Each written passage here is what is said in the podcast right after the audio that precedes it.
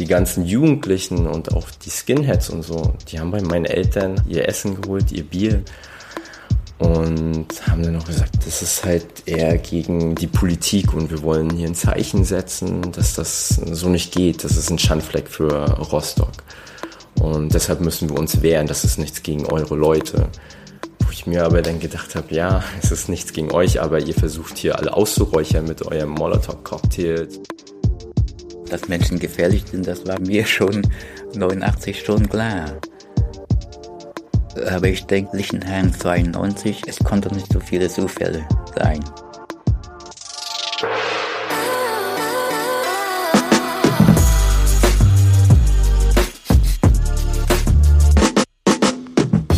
Xin Ciao und herzlich willkommen zu einer neuen Folge Rise and Shine, dem Podcast für wirtdeutsche Geschichten und Perspektiven. Mein Name ist Vanessa Wu, ich bin Redakteurin bei Zeit Online und ich hoste diesen Podcast seit fast fünf Jahren mit einer wunderbaren Kollegin aus Köln. Hallo nach Berlin, ich bin Mintu Tran, ich bin freie Hörfunkjournalistin, unter anderem für den WDR. Genau, wir widmen uns in dieser Folge einem Ereignis, von dem ihr in diesen Tagen wahrscheinlich viel hört, nämlich den Anschlägen, manche sagen auch Pogromen, von Rostock-Lichtenhagen im Jahr 1992. Die jähren sich nämlich gerade zum 30. Mal. Mhm, Rostock-Lichtenhagen 1992 ist den allermeisten von euch wahrscheinlich ein Begriff, denn was genau damals geschehen ist, wer wann was gemacht hat, äh, das ist anders als zum Beispiel beim Terroranschlag in Hamburg 1980, den wir ja auch aufgearbeitet haben. Ähm, also Rostock-Lichtenhagen ist schon sehr oft aufgearbeitet worden. Es gibt sehr viele Fernsehdokumente, Dokus, Radiofeatures, Bücher, Zeitungsartikel, sogar ein Theaterstück, das Sonnenblumenhaus von Dante Nguyen, das wir hiermit auch sehr empfehlen. Disclaimer, die Ereignisse selbst werden wir deswegen nur ganz kurz zusammenfassen und euch für eine tiefere Auseinandersetzung ein paar Links in die Shownotes packen ähm, von Dokus, die sehr gut sind. Vielmehr interessiert uns persönlich für diese Folge, wie eigentlich die VietnamesInnen, die in einem der attackierten Häuser gelebt haben, die Zeit damals erlebt hatten und wie sie heute dazu stehen.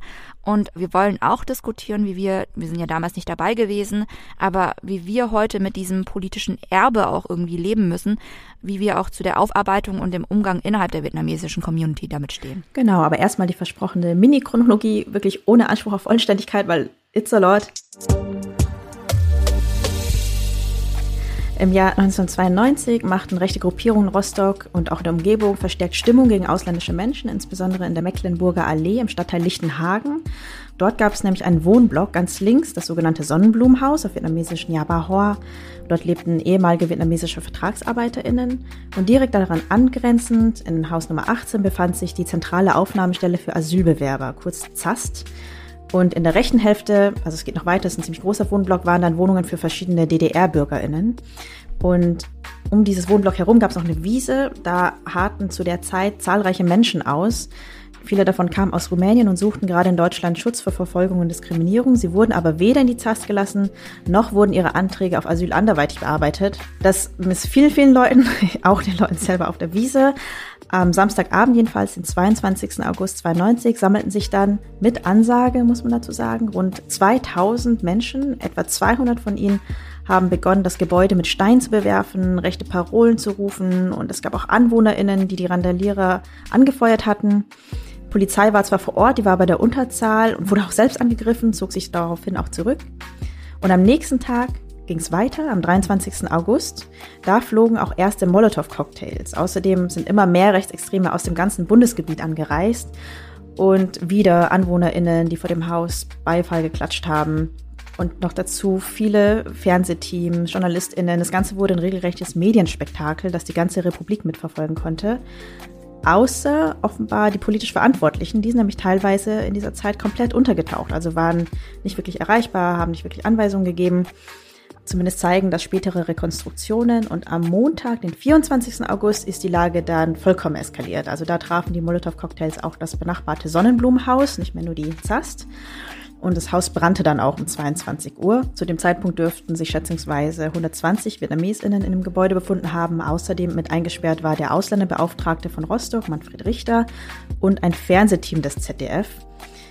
Die konnten sich dann mehr durch Glück und wahrscheinlich auch durch frühere Kriegserfahrungen der VietnamesInnen eigenständig evakuieren und übers Dach ins Nachbargebäude retten.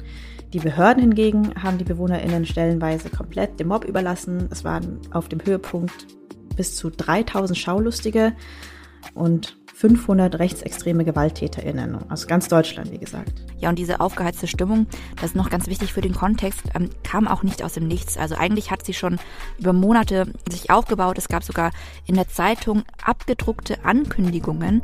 Also ähm, das war so, dass Leute einfach Ankündigungen hingeschickt haben zur Zeitung. Die wurden teilweise ohne journalistische Einordnung einfach abgedruckt. Und innerhalb der Behörden haben auch Warnungen kursiert. Und trotzdem war die Polizei deutlich unterbesetzt, hat nur unklare Anweisungen erhalten, wie du vorhin ja auch gesagt hast. Und sie war auch unzureichend ausgestattet. Also teilweise hatten die nicht mal Helme. Nee, und die Wasserwerfer waren mega weit weg. Und dann, mussten, und dann wurden sie auch nach dem Einsatz wieder weggefahren. Genau, die waren in Schwerin. Ne? Genau, die mussten aus Schwerin zwei Stunden wieder hingefahren werden und wurden wieder weggefahren. Und die haben auch nichts gebracht, weil, keine Ahnung, also wirklich eine komplette Katastrophe. Und ja, die politisch Verantwortlichen, hast du auch gerade gesagt, waren zeitweise komplett untergetaucht äh, und überhaupt nicht für die Opfer, aber auch nicht für die Einsatzkräfte vor Ort erreichbar. Also es gab so viele Fehler in diesen Tagen, dass viele später eben die These geäußert haben, dass diese ganze Eskalation so politisch vielleicht auch gewollt war, dass man das nicht hätte verhindern wollen, äh, was man hätte verhindern können und dass alle Rechtfertigungen später eben wenig glaubwürdige Ausreden gewesen seien. Ja, und wenn man sich wirklich mal ein bisschen tiefer mit den Abläufen und Verantwortlichkeiten beschäftigt, ihr merkt, äh, man kann sich wirklich schnell darin verlieren, dann ist es halt wirklich unfassbar, was alles schiefgelaufen ist. Aber das soll hier, wie gesagt, nicht der Fokus sein. Dafür gibt's wirklich gute Aufbereitungen, die wir uns auch zur Vorbereitung für diese Folge reingezogen haben. Was uns dabei halt auffiel, ist, dass zwei Perspektiven viel zu kurz kommen, unserer Meinung nach. Und zum einen ist das die Roma-Perspektive im zuerst angegriffenen Gebäude. Und vor dem Wohnblock waren zu der Zeit nämlich vor allem Menschen aus Rumänien untergebracht. Und viele davon, also einer meinte, die Hälfte ungefähr, gehörte zur weltweit stark diskriminierten Minderheit der Roma. Und zum anderen fehlte uns die Perspektive der VietnamesInnen. Also klingt jetzt ein bisschen absurd, weil im Vergleich zu den Roma sind VietnamesInnen im deutschen Diskurs ziemlich präsent. Also manchmal geht es auch nur um VietnamesInnen. Aber wenn man genauer hinschaut und guckt, wer eigentlich überhaupt von damals erzählt hat, also aus Zeitzeuginnenperspektive, dann sind es vor allem zwei Personen, und zwar Mai von Collard und Nguyen Do Ting. Und die beiden, muss man sagen, machen seit nun 30 Jahren eine unglaubliche Aufklärungsarbeit, für die wir auch einen großen Respekt haben. Und ich glaube, die vietnamesische Community, aber auch die deutsche Gesellschaft kann den beiden gar nicht dankbar genug sein dafür. Aber es sind halt gleichzeitig auch zwei Stimmen aus 120 und noch dazu zwei, die ziemlich gut Deutsch sprechen, studiert haben und ja, so politisch involviert sind. Und wir haben uns gefragt, was eigentlich mit den ganzen anderen ist, also wie es ihnen erging und warum sie bis jetzt nicht öffentlich gesprochen haben und natürlich auch, was aus ihnen geworden ist. Und das, müssen wir sagen, war nicht leicht herauszufinden. Nein, das war nicht leicht. Also wir haben es tatsächlich wochenlang auf die Suche gemacht, sind dafür beide mehrmals nach Rostock gefahren, in den Stadtteil Lichtenhagen auch, wo das Sonnenblumenhaus steht und in den äh, auch nur wenige Kilometer davon entfernten Strandort Warnemünde. Ähm, das ist halt auch pittoresk und sehr, sehr schön in Warnemünde. Ne? Und da arbeiten viele Wirts äh, von damals auch in der Gastronomie und im Tourismus. Also wir haben uns einfach auf gut Glück einfach mal umgehört, sind in Asia-Imbisse und Restaurants und Nagelstudios gegangen und haben äh, mal, uns mal umgehört, uns mit den Leuten unterhalten und einfach mal geschaut, auf wen wir da so stoßen. Genau, wir sind sogar unabhängig voneinander nach Rostock gefahren, um unsere Chancen zu steigern, irgendwelche Zeitzeuginnen zu finden, statt gleichzeitig. Und wir haben uns auch bewusst noch gar nicht die jeweiligen Eindrücke erzählt, sondern uns nur über die Ergebnisse von der Suche informiert. Also, konntest du jemanden sprechen? Hast du jemanden gefunden?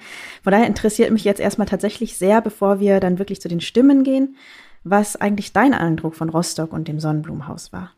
Also, ich muss sagen, so Vietnamesinnen und Vietnamesen finden, das war jetzt nicht schwer. Also äh, ich finde, die sind sehr, sehr sichtbar in der Stadt klar, wie in jeder deutschen Stadt wahrscheinlich mit ihren Imbissen, mit ihren Restaurants, mit ihren Blumenläden und so weiter. Das heißt, man hat dann schon so Anhaltspunkte gehabt und äh, ich bin dann auch überall dann reingegangen. Ich hatte auch sehr lustige Begegnungen, zum Beispiel mit Anna Gotui, ähm, die einen Imbiss hat an Doberaner Platz, das ist so ein zentraler Platz mit vielen Bahnlinien. Mhm. Und äh, das ist so ein Imbiss, wo sie sowohl vietnamesische Küche macht, also Pho, Frühlingsrollen und so weiter, als auch deutsche Küche. Also da gibt's noch Pommes und Gyros und Königsberger Klopse und so weiter. Und ähm, super beliebter Laden und so. Und die sind alle sehr, sehr herzlich im Umgang. Also ich habe jetzt niemanden getroffen, der super abweisend und unfreundlich wäre oder mich sofort abgewiesen hätte. Die erzählen dann vielleicht, oh, weißt du, ich habe damals, hatte dann auch ein äh, Imbissbesitzer mir gesagt, ich habe damals auch in dem Haus gewohnt, das da gebrannt hat und ich war da auch da an dem Abend. Und als ich dann fragte, sagte, ich bin Journalistin, ähm, meine Eltern sind auch Vertragsarbeiter und äh, wir wollten einfach auch für die junge Generation mit äh, ihnen drüber sprechen, wie das damals war und so, hat er dann gleich abgewunken und gesagt, ne, ciao, ich, ich will das nicht. Mhm. Genau. Ich glaube, du hattest ähnliche Begegnungen. Ne? Ja, tatsächlich. Also ich hatte auch den Eindruck, die Leute so an sich irgendwie zu finden, war nicht so schwer und ich finde es auch nochmal eine recht besondere Community, weil Rostock ist keine so große Stadt. So in Berlin sind viele Wirts, die in der Gastro sind, schon mega spezialisiert, also haben vietnamesische Restaurants mit vietnamesischen Namen und Karten und so. Und dort habe ich auch eher so die Kategorie gefunden, Asia alles. es gab so verschiedenste Sachen. China-Pfanne war dann das immer, ne? Ja, also die sind schon recht ähm, präsent, also das muss man jetzt auch nicht irgendwie lange recherchieren. Aber vielleicht bevor ich auf die Leute eingehe, ich fand es generell mich hat überrascht, nach den ganzen Geschichten, die ich so über Rostock und Rostock-Lichtenhagen gehört habe, wie nett es da eigentlich war. Also, du warst, glaube ich, sofort sogar in Warnemünde, aber selbst Rostock-Lichtenhagen, als ich ausgestiegen bin, ich dachte, ja, Plattenbau, keine Ahnung. Aber man steigt da aus, es ist total grün, komplett sauber. Also, vielleicht ist auch alles außer Berlin sauber, aber man kommt so und ganz gepflegte Rasenanlagen, Springbrunnen, Blumen. Ich bin erstmal eine Weile spazieren gegangen und alles war so friedlich und nett und oben kreisen so Möwen und also ich hatte irgendwie das Gefühl, das ist ja nicht nur Warnemünde, sondern auch Lichtenhagen. Ist ja, total, total pittoresk und so, so nett. Ich kann mir gar nicht vorstellen, dass da irgendwie mal was Schlimmes passiert sein soll oder dass jetzt was Schlimmes passiert oder dass da überhaupt irgendwas passiert. Es war auch sehr, sehr ruhig da. Ich hatte auch das Gefühl, also zum Beispiel mit der einen äh, Imbissbesitzerin, die sowohl deutsche als auch vietnamesische Küche macht, ich fand die Kombo einfach so schräg. Ich habe das noch nie davor in meinem Leben gesehen. Aber ähm, sie hat dann halt auch gesagt, ja, ich kann dir schon erzählen, wie das damals war und äh, hat mir dann Bilder gezeigt ähm, von der Einweihung des Denkmals. Da waren tatsächlich auch ähm, ganz viele Vietnamesen und Vietnamesen da und sie hat dann äh, da auch gekocht und Frühlingsrollen da gemacht und so und hat mir dann auch Bilder davon gezeigt und so. Aber äh, sie, sie war dabei immer so sehr fröhlich und hat dann gesagt, nee, komm, lass uns nicht so traurige Sachen ansprechen. Also lass uns, mhm. wollte immer so positiv in die Zukunft gucken, sagen, hey, guck mal, die Beziehung mit den Deutschen, ich habe eigentlich nie Probleme mit denen gehabt, alle sind nett, guck mal, wie viele hier jeden Tag in meinen Imbiss kommen, da ist die Schlange schon vor 11 Uhr, äh, die machen alle Mittagspause bei mir, kommen jeden Tag und freuen sich, dass ich da bin. Ich bin erfolgreich mir hier, meiner Familie geht's gut und äh, lass uns doch aufs Positive blicken. Also das hatte ich ja in total vielen Gesprächen, dass also viele, die ich getroffen habe, weil ich halt auch viele so Kleinstunternehmer getroffen habe äh, und Unternehmerinnen, eher so geguckt habe, so bin ich erfolgreich. Mm. So, wie läuft das Geschäft und so. Viele von denen haben auch tatsächlich Unternehmenspreise vom äh, Land Mecklenburg-Vorpommern bekommen und sind da sehr stolz drauf gewesen. Also ja. das war dann halt das eher, über die, das sie reden sollen, so wie, wie geht das Leben weiter und nicht, lass uns zurückblicken. Ja, es gibt ja auch einfach nicht mehr viele Spuren davon. Ich habe mit einer Frau zum Beispiel gesprochen, die kam erst danach nach Rostock und hat jetzt da einen Imbiss und wusste gar nicht unbedingt, wie Lichtenhagen so als Stadtteil ist und hat da einen Imbiss aufgemacht, einen gekauft dann und fand es auch erstmal ganz nett und hat sich Hoffnung gemacht, aber dann erzählt sie dann doch sowas wie, aber ab und zu kommen halt doch die Skinheads vorbei und machen dann Ärger und schreien dann rum, aber sagt sie dann auch mal gleich, schiebt sie hinterher, die Polizei kommt ja dann und sorgt dann wieder für Ruhe. So, also irgendwie so das Vergangene ist ganz weit weg oder man war irgendwie nicht dabei und wenn man dabei war, dann ist es weiß nicht, die Spuren sind verwischt und auch das Sonnenblumenhaus selber ist ja, also da sind ja gar keine Brandspuren oder irgendwas. So, das wirkt, heutzutage baut man halt keine solchen Gebäude mehr, aber abgesehen davon, das ist jetzt nicht zerfallen oder in irgendeiner Form, wenn man sich auch die Dokus anguckt, kein Vergleich. Also weißt du, ich habe irgendwie mir erst die Dokus reingezogen, dann bin ich hingefahren. Man steigt aus der S-Bahn-Station raus, sieht sofort eigentlich dieses Haus und das ist in Ordnung, dieses Haus. Also man muss schon wirklich graben. Ich habe dann auch ein Denkmal gesucht. Ich wusste, dass da irgendwo am Haus entstehen sollte. ich bin zweimal drum herum gelaufen und es gab keins. Also es gab eins. Das also ich habe keins gefunden. Ich habe zweimal, äh, genau, genau. Ich, also ich habe es nicht gefunden. Äh, ich habe einfach keins gesehen. Ich habe sogar geguckt. Ich habe danach Ausschau gehalten. Ich habe es einfach nicht gesehen. Und erst später hat mir eine Bewohnerin das dann gezeigt, weil es einfach so, oh, es ist halt auf der Rückseite und nicht nah am Gebäude, sondern ein bisschen weiter weg, also schon ein bisschen so eher Richtung Gebüsch und so hüfthoch vielleicht oder kniehoch, je nachdem wie groß man ist. Und weiß, unscheinbarer Kasten, wie so ein halber Stromkasten eigentlich so. Deswegen, neben all dem Zeug, das da sonst da so rumsteht, das Spielplätze und Wiesen und so weiter, ist es wirklich nicht auffällig. Mhm. Also man muss es schon suchen, um es zu finden. Und das wurde ja auch ein bisschen demoliert. Also an diesem Denkmal obendrauf war ja. ja so ein Original-Backstein sozusagen, der gegen das äh, Haus geworfen worden ist. Und das haben die da drauf gemacht, äh, festgemacht und der wurde halt runtergerissen. Also der war nicht mehr da. Und ich glaube, du hattest erzählt, da waren Sticker und sowas dran. Ich habe auf jeden Fall einen Sticker habe ich abgefriemelt ja. und der war Graffiti war genau dran. und das war halt besprüht. Ähm, und ein Ameisennest war daneben. Das war auch ein bisschen unangenehm. Ja und so so irgendwie Taschentücher ja. so benutzt. Das war ein bisschen eklig. Also wirklich, das war jetzt nicht nicht, wo du denkst, wow, voll das würdevolle Denkmal ja. oder so. Und auch sonst so kein Kontext am Haus, ne? Also ich hätte gedacht, vielleicht haben sie irgendwo eine hm. Tafel oder so angebracht, wo dann ganz kurz steht, äh, hier ist das Sonnenblumenhaus, da ist das und das passiert im Jahr 1992 und so weiter. Stadt Rostock erinnert sich immer dran und jetzt sind wir der bunte Gesellschaft. Irgendwie sowas, weißt du? Irgendwas hätte ich mir da gewünscht mhm. als Kontext noch, aber ich bin komplett rumgelaufen, habe auch an alle Türeingänge von der ehemaligen Zast und auch vom Haus der VietnamesInnen geguckt und da war nichts da. Also es gab null irgendwie historische Einordnung irgendwo vor Ort. Oh, das ist komisch. Aber jedenfalls, wir haben trotzdem Leute gefunden. Wir haben auch Leute gefunden, die mit uns gesprochen haben. Leider viele davon off the record. Das ist so Journalisten-Slang für, ja, sie reden mit uns, aber wollen nicht so gerne dabei aufgenommen werden. Unter drei. Unter drei ist ein anderer Journalisten-Slang. Äh, weil ich glaube, auf Vietnamesisch ist es grundsätzlich schon auch nochmal leichter, überhaupt ins Gespräch zu kommen. Nicht alle sprechen gut Deutsch. Aber mit denen, die bereit waren, mit uns auch vor eingeschaltetem Mikro zu sprechen, das war ich auch nochmal sehr interessant, war mein Eindruck, der sich ja durch fast eigentlich alle Gespräche durchgezogen hat, ist, dass niemand dieses Pogrom damals, Pogrom glaube ich sogar nennen würde, wenn es das vietnamesische Wort dazu gibt, also ich kenne das auch nicht, oder als Zäsur im eigenen Leben beschreiben würde. Also mich hat es fast irritiert, wie unterschiedlich die, ich sag mal, weiße und postmigrantische, akademische Linke über die Nächte 1992 spricht und wie im Vergleich dazu die betroffenen VietnamesInnen darüber sprechen. Also ich war zum Beispiel selber nicht mal dabei. Ich war da erst ungefähr ein Jahr alt und am anderen Ende von Deutschland. Und trotzdem würde ich sagen, empfinde ich das Pogrom als einen prägenden Teil von meiner Identität. Und unmittelbar nach den Gesprächen habe ich mein Gefühl sogar hinterfragt. Also ich habe mich gefragt, hey, vertreibe ich da jetzt gerade im Vergleich zu dem, wie gerade die Leute mit mir reden? Betreibe ich meine Einordnung? Ich bin danach schon wieder zu dem Schluss gekommen, dass es durchaus eine Zäsur war, ein historischer Moment, der zum kollektiven Gedächtnis gehört oder gehören sollte. Aber so, ja, direkt nach den Interviews gab es diesen einen kurzen Moment der Irritation. Mm, ja, mir ging es auch ganz ähnlich. Ich war ja noch nicht mal geboren, als die Pogrome waren. Und ich glaube halt, dass die Art, wie sich eben viele Wirts an diese Gewalt erinnern, das hat einfach ganz unterschiedliche Gründe. Und einer davon könnte sein, dass diese Tage und Nächte ja äh, damals im August 92 in einem super starken Kontrast stehen zu den sonstigen Erfahrungen der Rostocker Wirts im Sonnenblumenhaus und auch äh, den Jahren danach. Und deswegen, ich habe ja vorhin auch von dieser Frau erzählt, die diesen Imbiss hat, dass sie deswegen sagen, ja, das Pogrom, das hat jetzt keine besondere Rolle oder Bedeutung für unser Leben. Äh, mein Papa hat mir damals erzählt, dass es war voll das Privileg, in das Haus zu ziehen, weil es war komplett neu. Du hattest schöne große Wohnung, Balkon, hattest eine schöne Aussicht. Das war zum Beispiel die Stimme von Taming Duk. Also seine Eltern kamen zwischen 1979 und 1982 als VertragsarbeiterInnen nach Rostock und die haben tatsächlich bis 2001 im Sonnenblumenhaus gelebt. Also fast zehn Jahre nachdem die Attacken waren, waren sie da noch drin. Und das, äh, tatsächlich war Lichtenhagen damals wohl ein eher begehrter Stadtteil.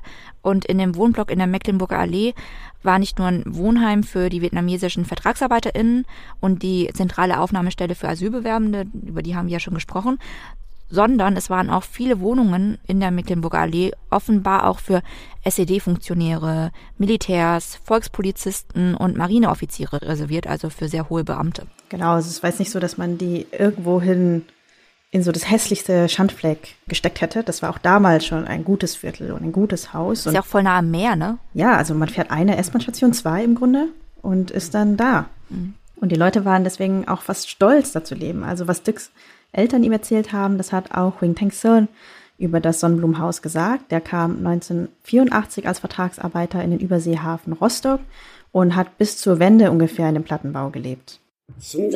Im Sonnenblumenhaus leben war super. Alles war in einem Top-Zustand. Ja, das war ja auch nicht nur das Haus. Also generell erzählten uns viele, was für eine gute Zeit sie in der DDR hatten. Die Frau von Chuseon zum Beispiel, Nguyen Thi Ming, kam 1987 als Näherin nach Rostock für junge Mode.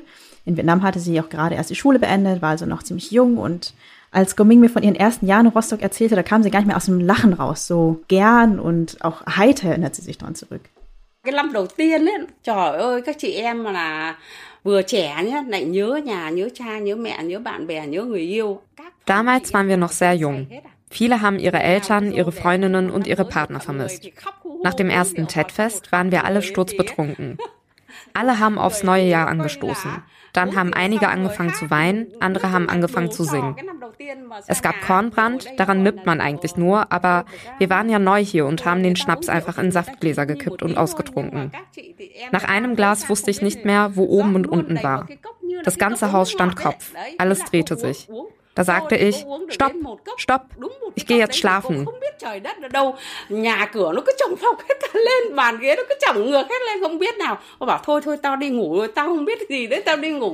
Ja, scheint irgendwie eine wilde Jugend gewesen zu sein für sie in Rostock.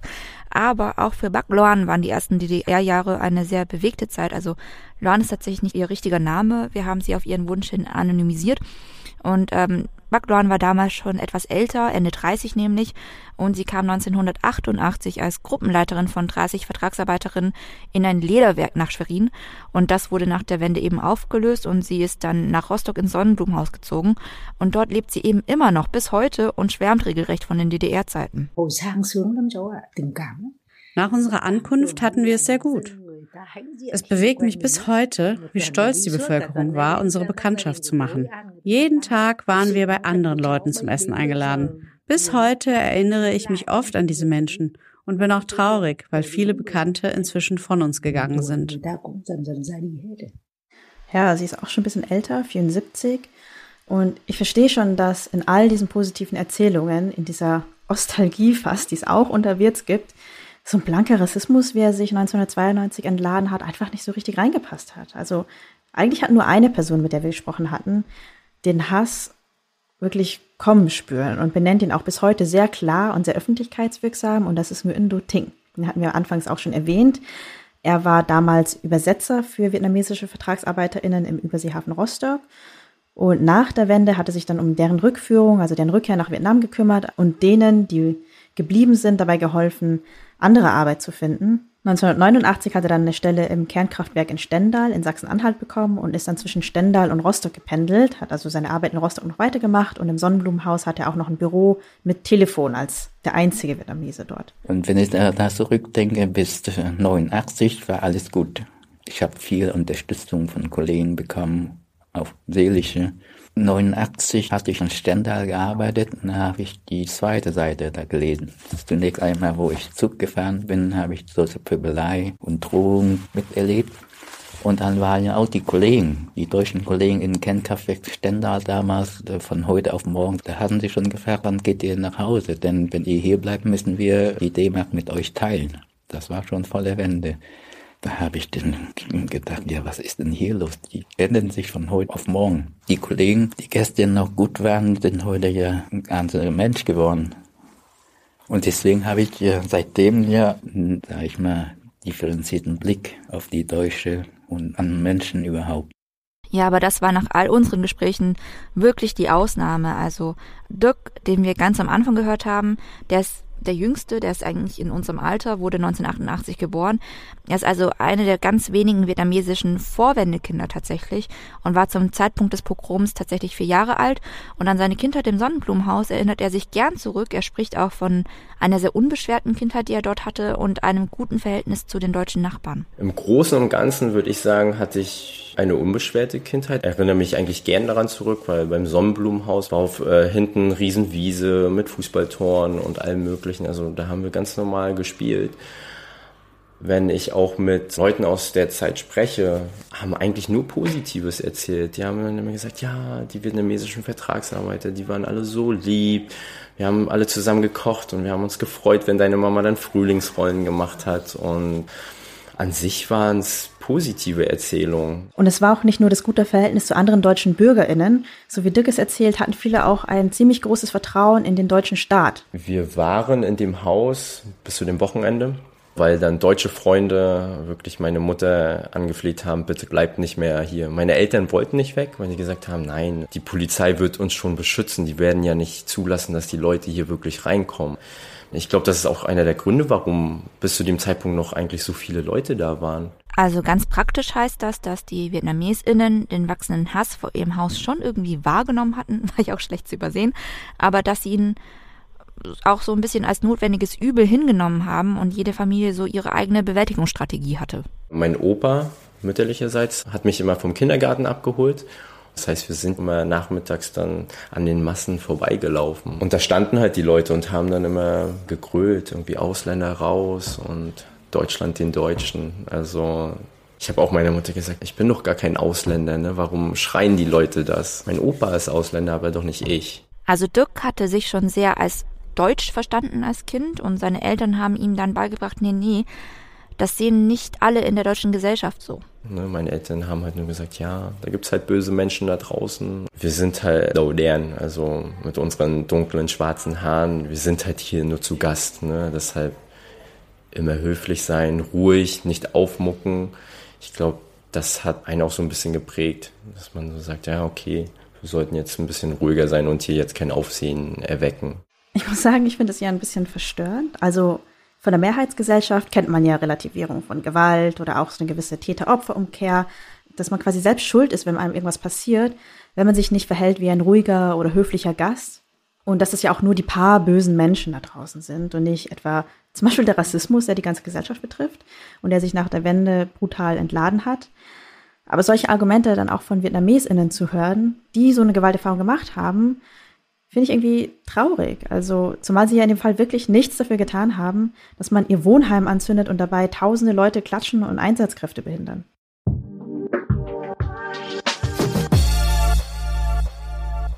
Dass die VietnamesInnen nichts dafür getan haben, das war noch so ein anderes Argument, das immer mal wieder aufkam in Gesprächen. Ich hatte sogar den Eindruck, das lenkt auch so ein bisschen von der persönlichen Betroffenheit ab. Also Bak Loan zum Beispiel, die damals im elften Stock gelebt hat, die hat uns zum Beispiel das hier gesagt. Im Jahr der Aufruhr war in meinem Verständnis erst alles ganz normal. Aber dann kamen sehr viele Rumänen. Sie sind in die Unterführung rein, haben dort gegessen, sich einquartiert, dort gelebt. Sie haben auch geklaut. Aber dann, glaube ich, kam unter den Deutschen der Hass auf. Und er schwappte auch auf uns über. Die Vietnamesen waren nicht die Ursache. Ja, es sind ähm, erstmal harte Worte. Wir kommen auch noch gleich zur Einordnung, aber tatsächlich waren in diesem Jahr viele Menschen aus Rumänien und haben bei der ZAST Asyl beantragt und ein großer Teil davon waren Roma, die vor Diskriminierung in Rumänien geflohen sind. Die ZAST war allerdings nur für 300 Personen ausgelegt und sehr bald hat man dort dann keine Anträge mehr bearbeitet und auch keine Asylsuchenden mehr ins Haus gelassen. Gleichzeitig hat man sie auch nirgendwo anders hingebracht oder keine Alternativen zur Verfügung gestellt, sodass sie äh, viele dann mangels dieser Alternativen wochenlang vor dem Wohnblock ausharren mussten, teilweise unter freiem Himmel, es gab keinen Zugang zu sauberem Wasser, keine sauberen Toiletten, kein Essen, keine medizinische Versorgung, was der Mensch sonst so zum Leben braucht. Die Stadt hat sich sogar geweigert, zumindest Dixie-Klos hinzustellen. Und die Rechtfertigung später war, dass sie befürchtete, dass man damit die Zustände vor dem Haus legalisieren würde. Das muss man sich mal vorstellen. So, man macht nicht mal das Mindeste, damit sich die Leute ja nicht irgendwie einrichten. Mm, ja, in den Medien heißt es ja bis heute, die ZAST sei überfüllt gewesen und die Leute würden da einfach kampieren. Aber das ist eben so auch ein jahrhundertealtes rassistisches Narrativ, dass Roma irgendwie auch selbst schuld an ihrer Lage seien. Und es lässt halt völlig außer Acht, dass man schon auch für bessere Zustände hätte sorgen können, wenn man es denn gewollt hätte. Ja, und nicht nur können, man hätte Ressourcen auch bereitstellen müssen. Ich meine, wir sprechen hier von Menschenrechten und nicht irgendwelchen ausufernden Geschenken, die man irgendwelchen Leuten macht, sondern von einem Rechtsanspruch und sprechen auch von einem Staat, der sich ins Grundgesetz geschrieben hat, dass die Würde des Menschen unantastbar ist und dass sie, Zitat, zu achten und zu schützen die Verpflichtung aller staatlichen Gewalt ist.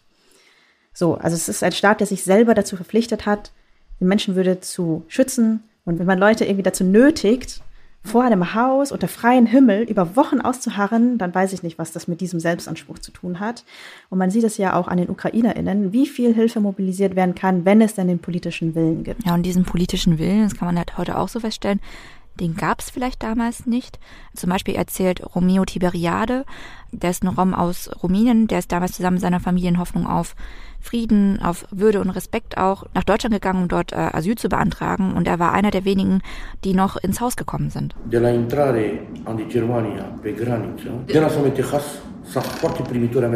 Ab der deutschen Grenze begrüßten die einfachen Menschen uns freundlich. Sie sahen uns in Gruppen und gaben uns immer Lebensmittel. Sie halfen uns. Sie wussten, wir kommen aus Rumänien und fliehen aus dem Kommunismus. Bevor wir in Rostock waren, gaben uns die einfachen Leute, die Bürger, Decken und Essen. Aber in Rostock und in diesem Haus erlebten wir ein völlig anderes Verhalten. Sie schrien uns an, wir waren nicht willkommen. Sie machten nicht sauber, wir mussten sauber machen. Sie waren sehr grob zu uns. Die Töne, die kommen aus einem Interview mit der Taz, das wir freundlicherweise nutzen dürfen. Den Artikel dazu verlinken wir euch gerne in den Show Notes. Jedenfalls war Romeo Tiberiade dann nach drei Wochen extrem anstrengender, gewaltvoller Flucht auch durch Osteuropa, ähm, ist er dann ins Sonnenblumenhaus angekommen und äh, war erstmal richtig geschockt. Wir hatten einen kleinen Raum für meine Eltern, meine Frau und mein Kind. Jeden Tag kamen weitere Leute an. Familien, für die es keinen Platz mehr gab, schliefen draußen und warteten auf die Aufnahme. Sie hatten Hilfe nur von uns, die bereits Zugang zu Essen und Decken hatten. Manchmal nahmen wir kleine Kinder mit rein, damit sie drinnen schlafen konnten. Aber nicht immer und jeden. Wir hatten Angst vor den Angestellten. Ja, und um den Wohnblock herum, da hat einfach ein völlig vermeidbares Elend geherrscht. Es hat auch die Bevölkerung einfach gegen die Asylsuchenden aufgebracht und auch die Minderheiten gespaltet, weil die VietnamesInnen, die haben zu der Zeit zum Beispiel Erfahrung gemacht, auch beklaut zu werden, haben selbst Ressentiments gegen diese Neuen sozusagen aus Rumänien entwickelt. Also was Backloan vorhin so pauschal behauptet hat, hat sie auch selbst erfahren. Damals habe ich auch Klamotten verkauft auf dem Markt. Ehe man sich's versah, haben sie einen schon beklaut. Auch große Sachen wie Bettwäsche und Taschen. Kaum habe ich mich umgedreht und Kunden zugewandt, waren die Sachen weg. Manche haben auch so getan, als wollten sie was verkaufen. Wir wurden so oft beklaut. Ja, und das war so das traurige Ergebnis, dass der Rassismus gegen Roma damals nicht nur in die völlige Missachtung von deren Grund- und Menschenrechten mündete und auch in brutalste rechte Gewalt, die irgendwann aufs Wohnheim der VietnamesInnen überschwappte, sondern es gab dann auch unter den VietnamesInnen Rassismus gegen Roma, der, da können wir auch nur spekulieren, vielleicht von der eigenen Betroffenheit von Rassismus ablenkt, wenn man sich denkt, na okay, das hat ja die getroffen und nicht uns, dann ist es vielleicht auch, weiß ich nicht, leichter zu verkraften. Jedenfalls ist zum Beispiel auch Toussaint bis heute davon überzeugt, dass die VietnamesInnen gar nicht gemeint waren. Sie waren gegen Ausländer, nicht gegen uns Vietnamesen. Sie wollten die Asylanten ärgern, aber im Haus Nummer 19 lebten wir Vietnamesen. Das war ein Wohnheim. Ja, das kann man vielleicht so sehen. Vielleicht auch aus Selbstschutz, wie du es vorhin vielleicht auch spekuliert hast, ne? Aber solche Aussagen sind natürlich für die Betroffenen, für die Roma ziemlich hart. Natürlich ist es verletzend, natürlich ist es traumatisierend, natürlich ist es auch schmerzhafter, wenn selbst marginalisierte Gruppen gegen marginalisierte Gruppen schießen. Das zeigt mir halt einfach, wie krass White Supremacy halt einfach wirklich auch immer noch aktueller denn je auch innerhalb der Community eine Struktur ist. Und da will ich halt darauf hinweisen, um zu sagen, wir müssen kritischer, noch kritischer mit diesen ganzen strukturellen ähm, Ebenen, die seit Jahrhunderten schon in diesem Land sind, umgehen können. Das war die Stimme von Gianni Jovanovic. Er ist ein Roma-Aktivist aus Köln und zusammen mit Oyinda Molle Alasche hat er in diesem Jahr das Buch Ich, ein Kind der kleinen Mehrheit rausgebracht und darin thematisieren sie tatsächlich auch das Pogrom von Rostock-Lichtenhagen und die vielen rassistischen Narrative drumherum.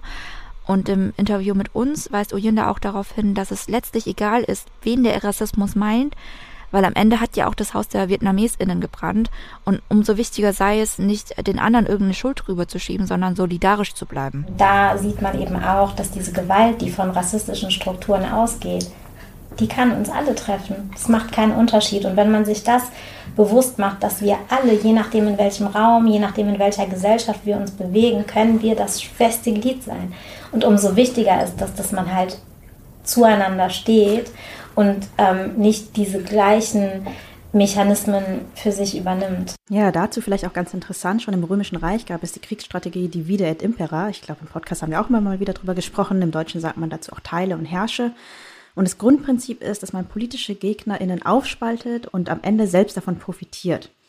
Das kann, muss aber gar nicht bewusst geschehen. Das ist auch oft strukturell im Fall von Rassismus zum Beispiel.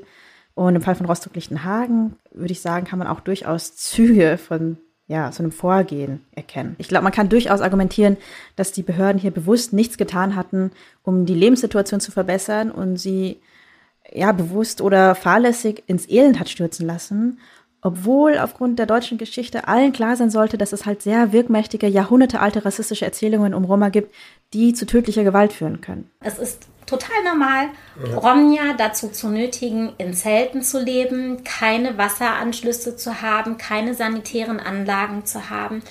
Und ich frage dann einfach mal, was erwartet man denn? Also wie soll denn ein Platz neben einer zentralen Aufnahmestelle aussehen, wenn die Menschen keine Toiletten haben, keine Mülltonnen, kein Wasser?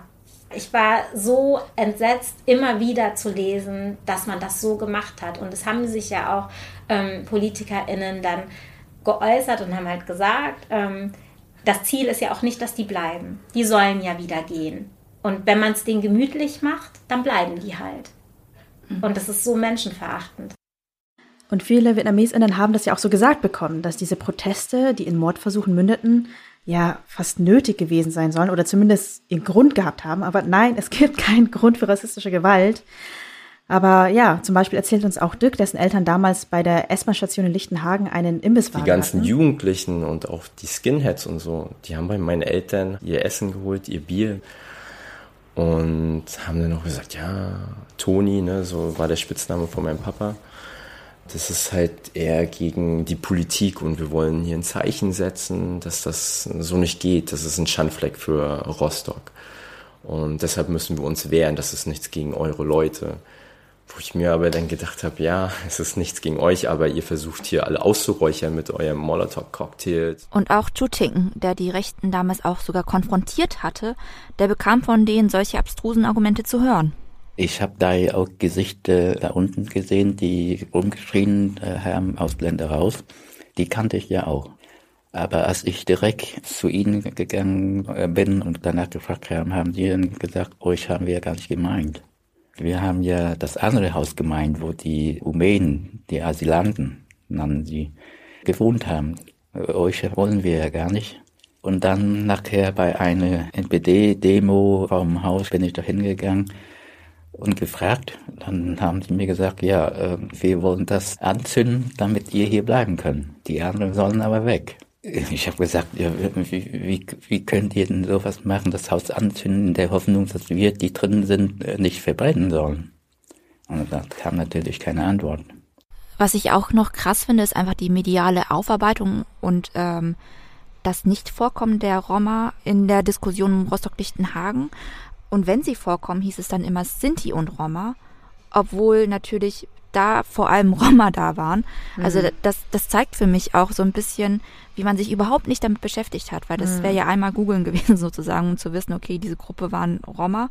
Also es fehlt einfach so krass an irgendeiner gesch- geschichtlichen und gesellschaftlichen Aufarbeitung des Themas in Richtung Gewalt gegen Roma, Rassismus gegen Roma, Antiziganismus, auch wenn ich das Wort nicht so mag. Also die äh, Roma und Sinti sprechen ja von Gatsche-Rassismus, also Rassismus, der von anderen Gruppen ausgeht. Und äh, Gianni Oyinda sagen, genau deswegen ist es wichtig, heute solche Widersprüche zu erkennen und auch zu benennen. Ja, gerade wir, gerade wir, Ja. weil uns dieses Thema angeht, müssen aufpassen, dass wir nicht andere marginalisierte Gruppen untereinander aufhetzen und uns immer diese Angst haben, dass wir irgendwie zu wenig von den Ressourcen bekommen. Ja, es ist Es klar. wird uns nicht besser gehen, nur weil es den anderen schlechter geht. That's it.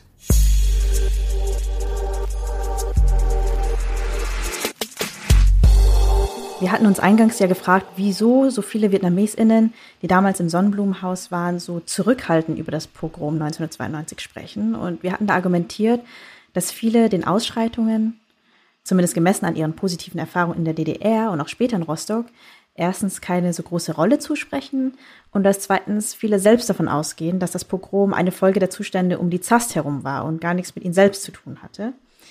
Bei den Interviews hat sich für uns aber noch ein weiteres Argument rauskristallisiert, und zwar scheinen für viele Gewalterfahrungen oder die Notwendigkeit, dass man irgendwie mit Gewalt umgehen muss, keine so große Sache zu sein, äh, über die man ewig noch sprechen muss und aufarbeiten muss und so weiter.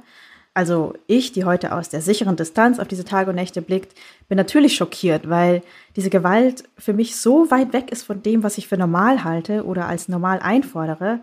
Aber wenn man mit den Betroffenen von damals spricht, dann erzählen sie einem so Geschichten von Gewalt und Gegengewalt und zeigen sogar teilweise Verständnis für gewisse Eskalationsketten. Das finde ich halt schon krass, ne? Wenn ich zum Beispiel die Videos von damals anschaue, wie die Rechten da die Balkone hochklettern und die Vorhänge in Brand stecken und Molotow-Cocktails irgendwie reinschmeißen und wie die Vietnamesen, Vietnamesinnen auf der anderen Seite verzweifelt versuchen, irgendwelche Türen runterzuhacken und runterzureißen. Also ich, mir sind echt mehrere Male die Tränen gekommen. Ich kann das mir nicht normal angucken. Aber ähm, auf der anderen Seite halt dann die Leute, die es erlebt haben, die so ein bisschen Schultern zucken, darauf zurückblicken. Und ähm, ein Beispiel dafür ist auch Chu Sun. Der ist zum Beispiel ein recht furchtloser Typ und legt sich im Zweifel auch mal selbst mit Rechten an. Und zu dem Zeitpunkt hatte er aber tatsächlich gar nicht mehr im Sonnenblumenhaus gelebt, weil er eben aus gesundheitlichen Gründen in eine andere Wohnung verlegt worden ist. Und auf dem Höhepunkt der Anschläge, da ist er ganz zufällig am Haus vorbeigefahren und hat sogar versucht, aufs Gelände zu kommen. Ich bin hingefahren und die Polizei ließ mich nicht durch. Sie sagten, heute müssen alle Ausländer bleiben, wo sie sind. Also bin ich nach Hause. Dort war mein Untermieter, der sagte, geh runter, du musst dein Klingelschild entfernen, sonst kommen sie. Ich sagte, nein, ich habe keine Angst. Lass es da. Damals waren in jeder Ecke Glatzköpfe. Und seine These ist also, er glaubt, dass es eigentlich erst so richtig eskaliert ist für die VietnamesInnen, weil sich einige von denen tatsächlich auch gewehrt hatten. Die vietnamesischen Männer haben Sektflaschen runtergeworfen. Das hat sie provoziert. Dann haben sie mit Steinen zurückgeworfen und Fenster zerbrochen. Sie haben sogar Feuer reingeworfen. Ja, und das ist jetzt so eine Außenperspektive von einem, der eben nicht mal im Haus war, sondern draußen zugeguckt hatte oder versucht hat zuzugucken. Aber auch Bagloan, die ältere Dame im elften Stock, hat es so gesehen. So wie ich es verstanden habe, war es so. Wir Vietnamesen waren im Haus Nummer 19. Und wenn wir nichts getan hätten, wenn wir ruhig geblieben und sie ignoriert hätten, dann hätten sie nur das Haus Nummer 18 angegriffen, wo die Rumänen waren. Aber dann haben einige Jungs hier plötzlich angefangen, Fischsoße und Bierflaschen runterzuwerfen. Danach haben sie auch unser Haus angegriffen. Sie sieht also auch die Vietnamesinnen in der Verantwortung. Also das ist ungefähr so das Letzte, was ich mir irgendwie äh, hätte vorstellen können an Argumenten, die jetzt kommen, dass man angegriffen wird und sagt, na ja, haben ja auch Leute zurückprovoziert. Aber man muss auch gleichzeitig sagen, hat sie die Gefahr schon auch unterschätzt äh, und lange Zeit erstmal von ihrem Balkon aus eher so neugierig zugesehen. Von hier oben habe ich das Geschehen auf der Straße verfolgt. Es war wie im Film. Es war voll mit Glatzköpfen. Bei der Brücke, da und da drüben. Sie waren aus Hamburg und überall angereist. Es waren so viele. Sie haben die Polizei attackiert und wie im Film aufeinander geprügelt. Mhm, eine andere Person, die da da war, war Chu Ting. Der hat ja im Sonnenblumenhaus sein Büro mit Telefon und als er gehört hat, was da abging, ist er sofort dahin gefahren, um den anderen VietnamesInnen, er sagt immer meine Landsleute, ähm, beizustehen. Also er hat äh, sich auch organisiert mit denen, hat Strategiebesprechungen geleitet und die BewohnerInnen haben es ja auch irgendwie hingekriegt, sich selbst irgendwie zu evakuieren. Es ist bei gut 100 Leuten schon eine bemerkenswerte Sache, dass nicht mal jemand verletzt wurde so richtig und dass alles alle äh, heil rausgeschafft haben. Und auch er erzählt, dass sich einige tatsächlich gewehrt hatten. Also ein paar Hitzkopfe haben gesagt, ja, wir müssen uns wehren. Ein paar haben Wasser gekocht und runtergeschüttet in der Hoffnung, äh, dass die nicht zu nah am Haus kommen. Und die haben ja mit äh, Nägel heruntergeworfen, Flaschen, das sind ja nur ein paar, denn so viel hatten wir nicht. Aber äh, die meisten sind ruhig geblieben und haben gesagt, das bringt jetzt nicht, wir sind in Untersaal und wenn wir sie auch noch zusätzlich ärgern, das äh, ist für uns zu gefährlich finde es ganz witzig, dass er dann von Hitzköpfen spricht. Ne? Dazu muss man halt sagen, es ist nicht nur bei heißem Wasser und Flaschen geblieben. Eine Szene konnte ich nicht vergessen. Also der eine, der große junge Vietnamesen, hat in seine Wut Autobatterie heruntergeworfen von der neunten Etage. Und Polizist standen unten und auf einmal waren die oben und haben ihn festgenommen. Ja, das ist schon ein krasser Unterschied hunderttausende Leute stehen da, die alle gegrollt haben. Und da ging die Polizei nicht dazwischen. Und der ein, obwohl der unten stand und er in der neunten Etage, haben die sehen können, wer es war. Und ruckzuck waren die oben, haben ihn festgenommen. Ja, diese Story habe ich inzwischen schon so oft gehört und gesehen in Dokus. Und jedes Mal entsetzt sie mich noch. Also die Vorstellung, dass man den einen Vietnamesen, der da oben so eine Autobatterie runtergeschmissen hat, festnehmen konnte, aber die ganzen Rechten da unten mit mehr oder weniger einfach machen lässt. Und das ganze Land hat einfach nur zugeschaut. Überall waren ja Kamerateams. Es war ja ein riesen Medienrummel. Es gab sogar so Flutlichter, um das Ganze besser auszuleuchten. Ja, also Leute schmeißen ein paar Steine, ist ja nicht so schlimm, ne? wenn Leute noch drin sind oder Molotow-Cocktails. Molotow-Cocktails. Whatever. Aber dass sich die Leute in dem Haus, die VietnamesInnen, selbst evakuieren mussten, Zumindest sind sie selbst aus dem Haus rausgekommen. Danach wurden sie ja mit Bussen irgendwann weggebracht von den Behörden. Muss ich dazu sagen, ohne Polizeischutz. Das heißt, da sind einfach einige Rechte auch nochmal in ihre Autos und sind denen auch noch gefolgt und haben die beschimpft. Der Bus musste auf eine komplette Irrfahrt gehen, bis sie die irgendwann abgeschüttelt haben. Ja, und vor dem Hintergrund ist es auch schon fast verständlich, dass es unter vielen Wirt so eine Mentalität gibt, dass ja jeder letzten Endes für sich selbst verantwortlich ist und zusehen muss, wo er bleibt. Da gibt es dann nicht so die große Erwartung an einen Staat oder eine Gesellschaft, die einen schützt, weder vorher noch nachher. Es gab auch vorher viele Rechte, aber mir macht das nichts. Einmal habe ich im Neumarkt Klamotten verkauft, da haben sie auch randaliert und Sachen zertrümmert. Dann habe ich mich zu denen gesetzt und gefragt, ich versuche auch nur meinen Lebensunterhalt zu verdienen, so wie ihr. Warum ärgert ihr also uns Vietnamesen? Da sagten sie, das ist nicht wahr. Wir bekämpfen nur, was wir nicht verstehen. Du aber trinkst Bier mit uns. Das ist alles ganz normal. Und man muss ja auch dazu sagen, rechte Gewalt war in den 90ern noch viel stärker verbreitet. Goming zum Beispiel, die von ihren wilden Anfangszeiten in der DDR erzählt hatte, die hat uns zum Beispiel das hier gesagt.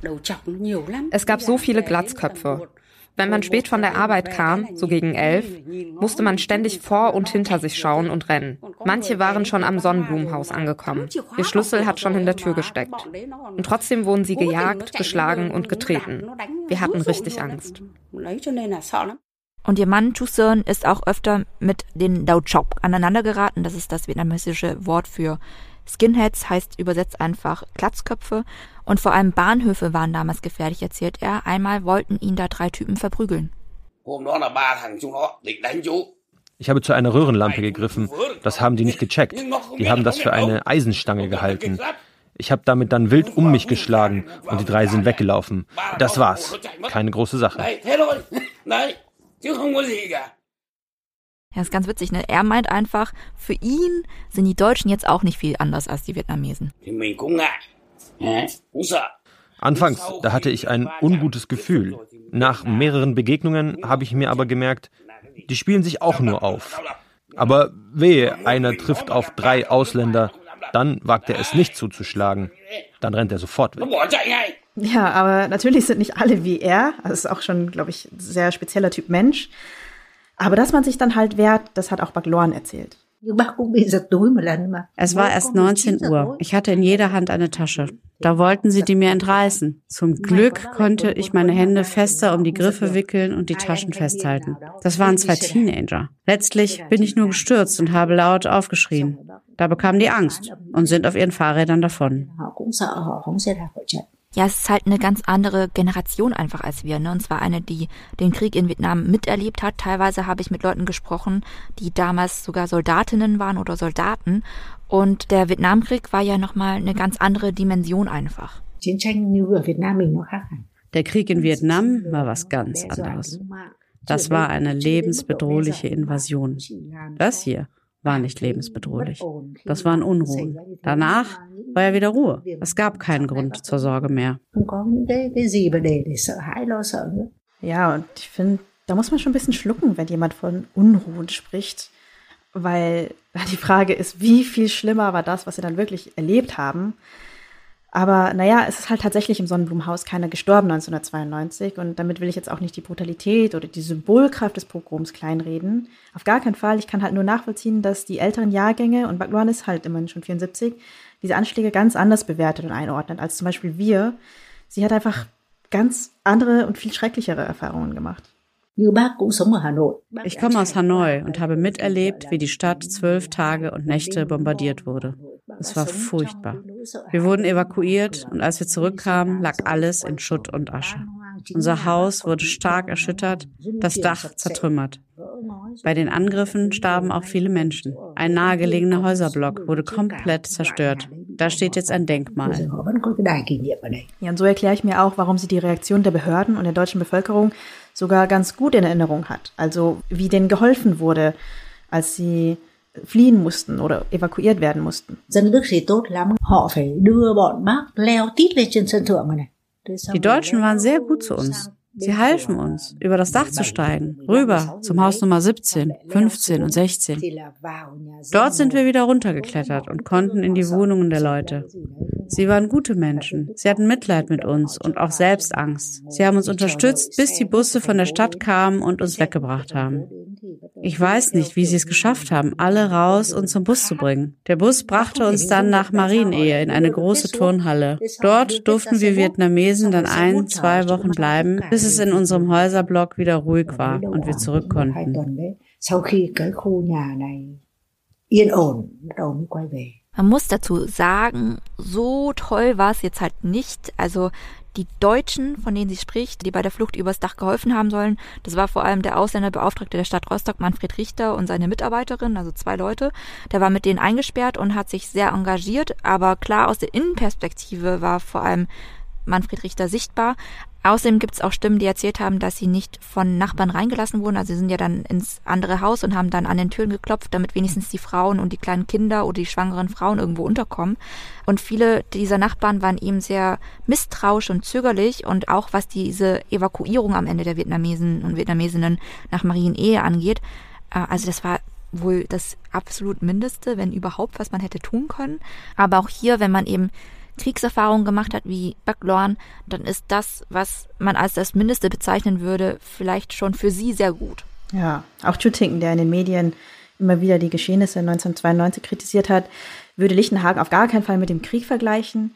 Für ihn war das Pogrom eher auf andere Weise schlimm. Im Krieg in Vietnam habe ich sehr viele Leichen gesehen, aber das war Krieg. 92 hatten wir ja in, der, in Rostock keinen Krieg.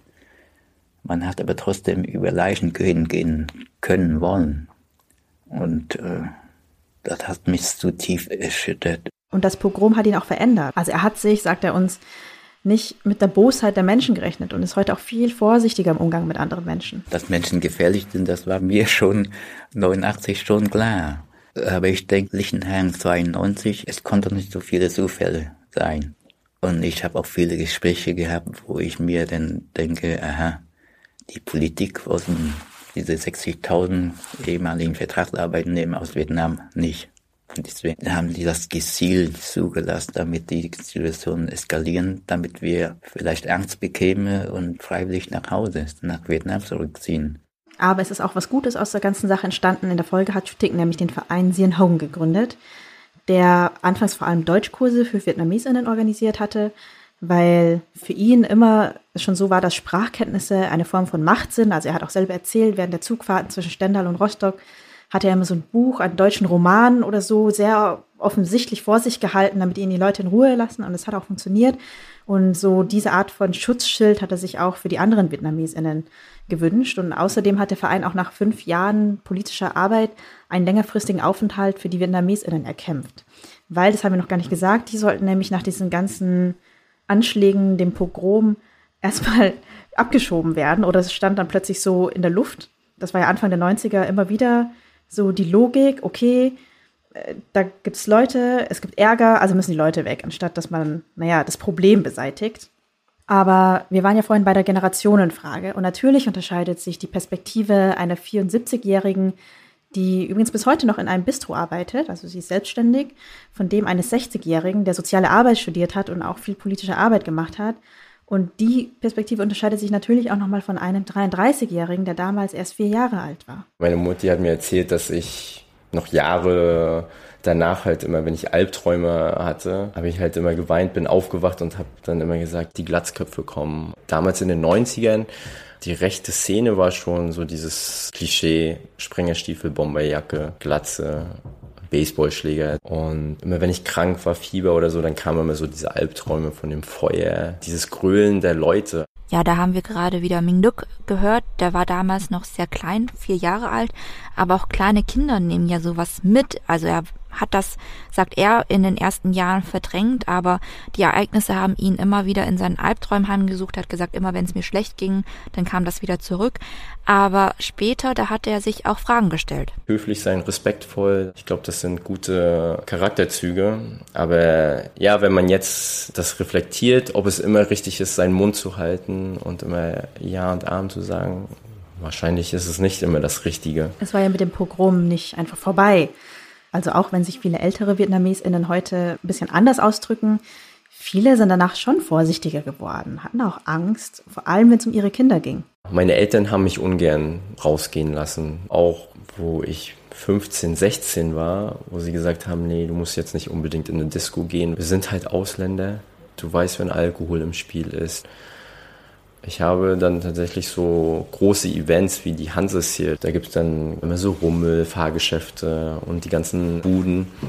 Und da bin ich tatsächlich jahrelang nicht hingegangen mit meinen Freunden. Ich habe dann immer gesagt, ihr könnt danach gern zu mir kommen, dann sitzen wir zusammen und so, aber ich äh, meide es lieber. Ja, richtig traurig. Und bei seinen Freunden stieß er damit aber auch nicht so auf Verständnis. Ja, Freunde haben natürlich immer gesagt, ey, du bist ein Deutscher für uns, du bist Teil unserer Gruppe ich habe meinen Freunden halt auch immer gesagt, ja, bei euch fühle ich mich halt wohl, aber sobald es aus dem Kreis vielleicht herausgeht, wenn man unter Fremden ist, und das braucht auch seine Zeit, um irgendwie damit klarzukommen.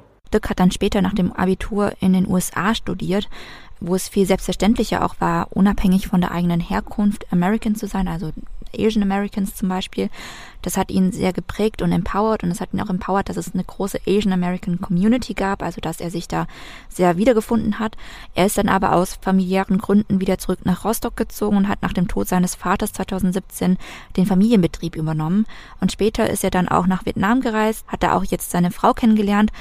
Die haben jetzt zwei kleine Kinder bekommen und er fragt sich, wie seine Kinder wohl aufwachsen werden und welchen Rassismus sie möglicherweise erleben werden. Mein Sohn ist halt jetzt im Kindergarten und wenn man so die Kinder miteinander spielen sieht, denkt man, ah, die sind noch so unschuldig und so rein.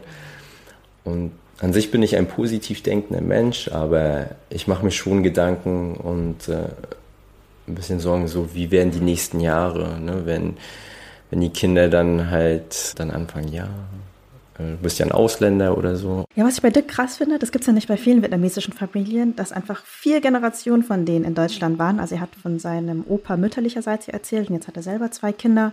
Und alle davon haben auf ihre Weise so rassistische Erfahrungen gemacht, die auch viel über die Stimmung in der Stadt Rostock erzählen können. Aber irgendwie ist es halt auch so unfassbar traurig, weil Dirk hat halt auch erzählt, naja, eigentlich mit dem Rassismus, das kommt jetzt langsam erst so alles, dass er sich damit beschäftigt.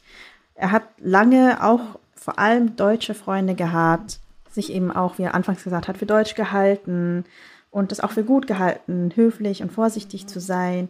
Es ist halt jetzt für ihn als Vater, ist es halt nochmal die Frage, will ich meinen Kindern wirklich das weitergeben, was meine Eltern mir weitergegeben hatten? Also sich immer weiter vorsichtig zu verhalten und so. Und das muss ja auch nicht so sein. Ich hatte sogar das Gefühl, als wir so gesprochen hatten, dass Dirk seine eigenen Erfahrungen, wie er zum Beispiel mal vom Weihnachtsmarkt abgezogen wurde, auch ein bisschen runtergespielt hat, so als wäre das das Normalste der Welt, bis ich irgendwann gesagt habe, äh, ich bin in Bayern groß geworden. Die Leute waren da auch jetzt nicht nett, aber so verprügelt oder abgezogen werden in eine Ecke, das kenne ich nicht. Ich finde das nicht normal, körperliche Gewalt und dass ich dann sämtliche große Menschenansammlungen vermeide, weil da irgendwelche Skinheads sein könnten, die mich verprügeln. Ja, man muss auch sagen, ganz viele aus der Generation von Dück oder halt die nach ihm geboren sind, jetzt auch so ungefähr alt sind wie wir, viele von denen sind tatsächlich auch weggezogen. Also ich hatte viel Gespräche mit so Go und Choose, ne, die im Alter von unseren Eltern sind. Die haben gesagt, ja, meine Kinder wohnen jetzt in Berlin, meine Kinder wohnen jetzt in Hamburg und studieren dort. Und da habe ich dann nach mehrmals Nachfragen dann auch schon mitbekommen, dass die Mutter gesagt hat, ach, die Deutschen behandeln uns alle gut und sowas haben wir nicht erlebt. Und dann ist ihr dann irgendwann doch eingefallen, oh, ja, irgendwann hatte mal so ein Skinhead meinem Sohn die Nase gebrochen und dann als Ann, eine Kollegin von uns vom DLF, sie hat auch Stücke gemacht, äh, die verlinken wir euch auch drunter. Als Ann eben mit ihm gesprochen hat, hat er gemeint, ja, ähm, natürlich gab's Rassismus und er beschäftigt sich jetzt auch viel damit und so. Also da scheint auch so ein bisschen ein anderes Verständnis innerhalb der Generation zu sein, was man eben aushalten kann und muss. Voll. Und vielleicht ist es dann auch der gesellschaftliche Wandel, der dann eben mit den nächsten Generationen kommt oder die, die ein bisschen Abstand zu diesem Geschehen gewonnen haben und nicht in Rostock geblieben sind. Ich hatte zumindest den Eindruck, dass die, die geblieben sind, sogar im selben Haus geblieben sind, sich ja mit der Gesellschaft versöhnt haben, wenn es überhaupt einen Bruch gab. Manche haben auch so erzählt, dass ich dachte, okay, vielleicht gab es einfach nie diesen Moment, wo sie wirklich so richtig enttäuscht von der deutschen Gesellschaft waren. Bei Chutinken war das ja so. Aber bei Backloan zum Beispiel, sie hat auch einfach sehr viele versöhnende Erfahrungen gemacht. Ich habe damals auf dem Markt gearbeitet, so ein Rollwagen hinter mir hergezogen. Da kamen viele ältere Frauen vorbei, die Mitleid hatten und mir Geld gaben. Oder besonders viel gekauft haben und mir dann mehr Geld gegeben haben. Manche kauften mir auch Kaffee oder Gebäck oder brachten Suppe, um mich aufzuwärmen. Ja, ähnliches habe ich von ganz vielen Vietnamesinnen und Vietnamesen in Rostock gehört, dass Leute auch gesagt haben, Rostock ist meine Heimat. Ich finde keine Stadt in Deutschland so schön wie Rostock. Und hier ist die vietnamesische Community so eng. Das haben wir in Berlin nicht. Also man muss wirklich sagen, die Rostocker Community ist so eng miteinander. Die machen sehr viele Events. Es gibt einen Frauenverein, einen Verein für alte Leute, einen Fußballverein. Äh, die treffen sich regelmäßig zum Karaoke singen und so. Also die sind wirklich sehr, sehr eng vernetzt miteinander. Und eine unfassbar schöne Pagode gebaut. Äh, ich weiß nicht, ob du sie besucht hast. Ja, total. Direkt neben dem Sonnenblumenhaus praktisch. Ja. Also zehn Minuten zu Fuß. Mega besuchenswert. Also wenn ihr irgendwie buddhistisch seid oder den Buddhismus interessant findet oder einfach auch nur aus Sightseeing-Gründen, steigt mal in Lichtenhagen aus und geht zur vietnamesischen Pagode. Das ist ein kleines Paradies, das sie sich geschaffen haben und wo auch alle so gemeinsam gärtnern und mit anpacken und spenden, um da ja so ein schöne Oase zu schaffen. Ja, schöne Oase. Go Ming, über die will ich auch noch sprechen, die hat ja anfangs von ihrer wilden Zeit in der DDR erzählt und die hat inmitten dieser ganzen rechten Gewalt in den 90ern ein neues Familienmitglied gewonnen. Also äh, ihr Mann Chu Seung wurde schwer krank und der lag dann eine Weile im Krankenhaus und sie hat ihn dann jeden Tag besucht und der Weg, hat sie gesagt, war aber auch gefährlich, weil damals eben überall Skinheads aufgelauert haben.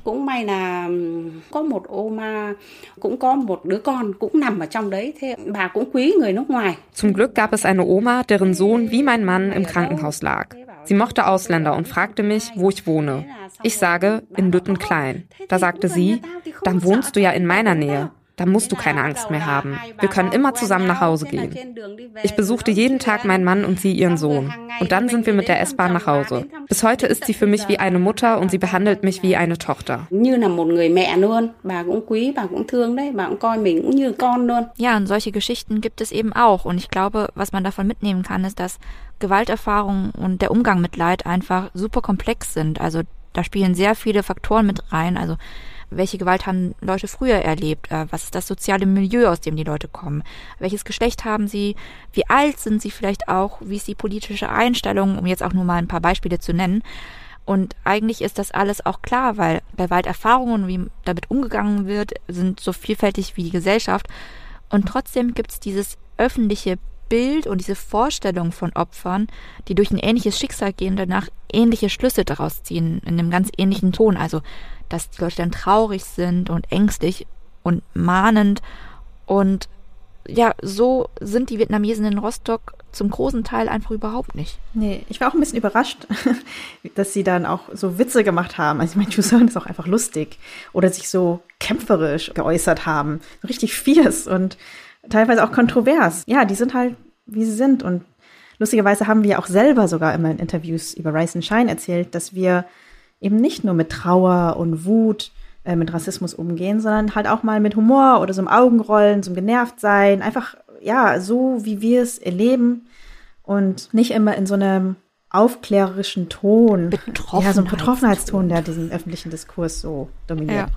Was ich mich dann noch gefragt habe, was machen wir jetzt mit dieser Perspektive eben? Weil auf der einen Seite hast du ja die deutsche Gesellschaft, die ja in Teilen immer noch Rassismus verharmlost bei anderen Gruppen sehr verharmlost, zum Beispiel bei Sinti und Roma, da ist es praktisch überhaupt keine große öffentliche Diskussion eigentlich. Und auf der anderen Seite zivilgesellschaftlich sehr aktive Gruppen, die vielleicht auch ein bisschen machtkritischer sind und immer wieder betonen, wie wichtig eben diese betroffenen Perspektive ist, dass man dazuhören muss bei den Betroffenen.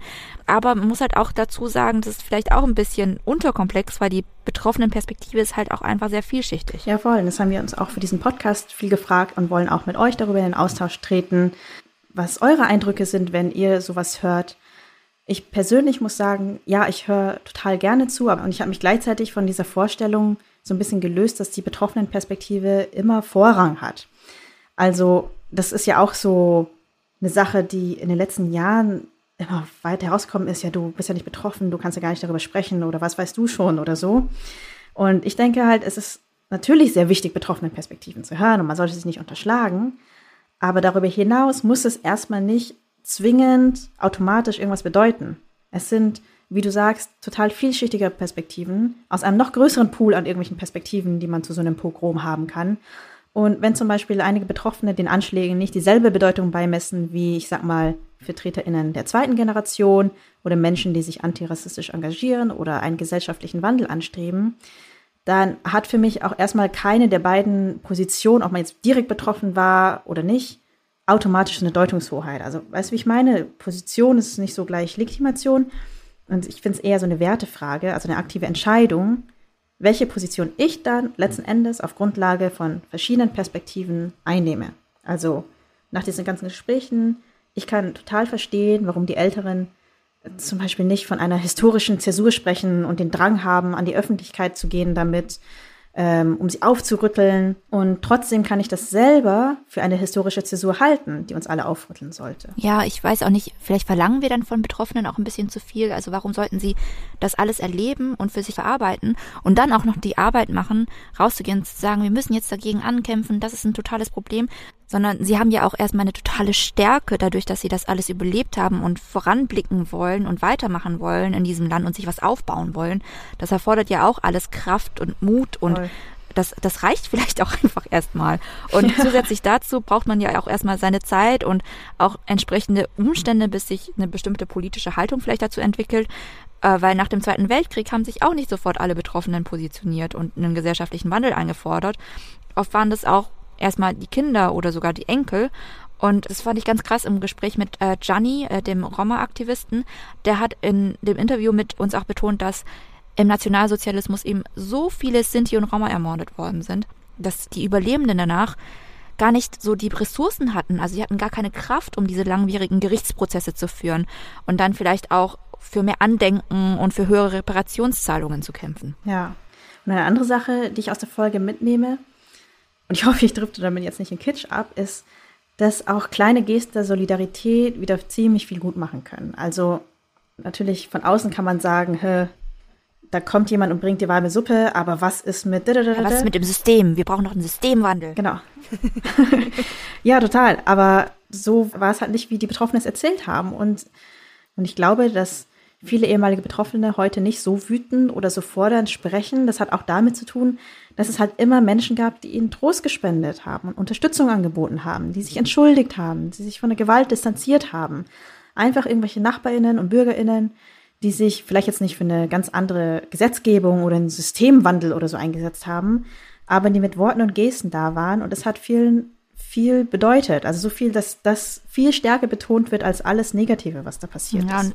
es gab ja auch eine große Solidarität einfach untereinander. Also Viele haben sich danach dann einfach bei diesem Verein vernetzt, ähm, haben erstens natürlich für ihr Bleiberecht gekämpft, zweitens sich Instrumente in die Hand gegeben, um in Deutschland gemeinsam überleben zu können, aber gleichzeitig natürlich auch eine Gruppe geschaffen, wo sie einfach immer mal Feste miteinander feiern können und äh, lustige Dinge machen können und Ausflüge machen können und äh, Treffen organisieren können. Und damit haben sie halt für uns auch, also für die gesamte vietnamesische Community in Deutschland viel erreicht, also das Bleiberecht auch für unsere Eltern zum Beispiel, aber auch einiges für sich persönlich erreicht und für ihr persönliches Miteinander und für ihr Leben in Rostock. Und jetzt stehen ja erstmal Gedenkfeiern an, 30 Jahre. Ähm, viele von denen, glaube ich, haben ja auch so ein bisschen aufgestöhnt, weil alle fünf Jahre wieder alle kommen und irgendwas hören wollen. Und zwar die ganz alten Geschichten und nicht alles, was vorangegangen ist. Ich meine, wir haben da auch nochmal nachgebohrt. Vielleicht können wir auch noch mal kurz darüber sprechen, wie wir so dazu stehen, weil wir haben ja auch schon gesagt, die betroffene Perspektive, gut, das ist die eine, aber so aus Blick der zweiten Generation. Ich finde halt auch, es muss nicht immer so die Aufgabe der ersten Generation sein, das zu machen. Also ich kann es halt total mhm. verstehen, was soll denn dieser Betroffenheitsporno? Also warum müssen die jedes Mal, alle fünf Jahre, kommt da jemand, die müssen erzählen, oh, das war damals so schlimm und wir mussten... Wir hatten so viel Angst. So viel Angst und wir mussten... Klar, hatten sie, aber muss man ja nicht immer auskramen. Ist ja auch für die einen nervig, für die anderen traumatisierend, je nachdem, wie man halt damit umgeht. Und ähm, auf der anderen Seite finde ich, ist es viel eher eine Aufgabe einer Stadt Rostock, einer breiten mhm. zivilgesellschaftlich angelegten Bündnis oder auch einer Bundesrepublik Deutschland dann dafür zu sorgen, dass eben sowas nicht mehr passiert und für ein angemessenes Andenken sorgen und zwar mit allen betroffenen Gruppen. Also so wie ich das mitbekommen habe, war das jetzt äh, zu Beginn ein bisschen wackelig, was so das Einladen von Betroffenen angeht zu bestimmten äh, Erinnerungsveranstaltungen. Also da haben sich sowohl Roma-Aktivisten als auch einige Vietnamesen beschwert. Ich glaube, im Endeffekt hat sich jetzt, äh, funktioniert das jetzt, dass einige eingeladen werden. Da finde ich, liegt der Fokus nicht immer auf den Betroffenen. Nee, die sollen sich nicht immer selber bemühen für alles. Es sind ja auch nicht nur diese Gedenkveranstaltungen, sondern auch das Denkmal. Also eigentlich finde ich es eine Frechheit, dass es so ein kleines Denkmal ist. Also wenn nicht gerade die Betroffenen sagen, auf gar keinen Fall ein großes Denkmal, weil das ist, weiß ich nicht, retraumatisieren, so was Großes vor unserem Haus zu sehen. Also wohnen ja immer noch ein paar in dem Haus. Dann okay, dann macht man es nicht aus Respekt vor den Leuten. Aber ich habe mich wirklich gefragt, wie kommt man auf die Idee, so ein winziges, unscheinbares Ding äh, hinzustellen? Und die Geschichte dahinter ist ja auch noch, das sollte gar nicht erst dahingestellt werden. Sondern eine deutsche Eiche. Eine deutsche Eiche oder beziehungsweise auch, ich glaube, erstmal gar nichts, weil es wurde ausgeschrieben. Leute konnten sich irgendwie Denkmäler ausdenken, verschiedene KünstlerInnengruppen. Und gewonnen hat dann eine Gruppe, die dann dezentral auch noch, also man musste sie suchen gehen, überall so, ich glaube, fünf in Rostock verteilte kleine Denkmäler aufgestellt hat. Und das Sonnenblumenhaus war nicht einkalkuliert. Es wurde vergessen, kann man auch dazu sagen. Aber dann wurde es auch öffentlich mal angemerkt und dann haben sie es noch nachträglich hinzugefügt. Und da sieht man halt so irgendwie, dieser ganze Umgang damit ist halt so mega komisch. Und das ist aber eine Sache, da sehe ich die Verantwortung nicht bei Betroffenen, da jedes Mal auf irgendwas hinzuweisen und zu sagen, wir brauchen das und wir wollen dies, sondern ich würde tatsächlich sagen, so die Stadt sollte oder auch der Staat meinetwegen aus eigenem Interesse, auch um ein Symbol zu setzen für eine vielfältige Gesellschaft, in der wir deutsche Geschichte auch dazu gehört, sich einfach um solche Dinge eigenständig kümmern, vielleicht auch Leute bezahlen, die sie beraten können. Ich meine, viele Leute zweiter Generation sind politisch sehr gebildet und können solche Jobs machen, dass man das einfach irgendwie würdevoll hinkriegt und nicht so tölpelhaft. Anders kann man das nicht sagen. Es sollte eine gesamtgesellschaftliche Aufgabe sein, ein angemessenes Andenken an diese Ereignisse zu schaffen, ähm, sowohl historisch, diese Orte auch historisch gut einordnet vor Ort. Also das fand ich wirklich krass, dass Leute, die zum Beispiel dieses Haus vielleicht besuchen, dass sie überhaupt keine historische Einordnung bekommen, sondern nur diese weiße Säule dasteht und auch, dass sich eben zivilgesellschaftlich was regt. Aber da muss ich auch sagen, da passiert in Rostock auch einiges mit dem Verein Sienhaum und ähm, anderen. Sienhaum, Soziale Bildung e.V., es gibt ein Dokumentationszentrum. Also Rostock ist wirklich gut aufgearbeitet, man muss sich nur dafür interessieren, aber dann findet man wirklich sehr viele Quellen. Ja, das waren unsere Gedanken zu den Pogromen in Rostock-Lichtenhagen 1992. Es war eine sehr umfassende Recherche, deswegen ist auch unsere letzte Juli-Folge ausgefallen. Ich hoffe, ihr könnt es uns nachsehen. Wir hoffen, euch hat die Folge gefallen. Wenn ihr uns ein Feedback dalassen wollt, dann könnt ihr das da machen, wo ihr Podcasts hört oder uns auch eine E-Mail schreiben an riceandshine.zeit.de. Wir freuen uns auch immer über Nachrichten und Kommentare auf Instagram at riceandshine.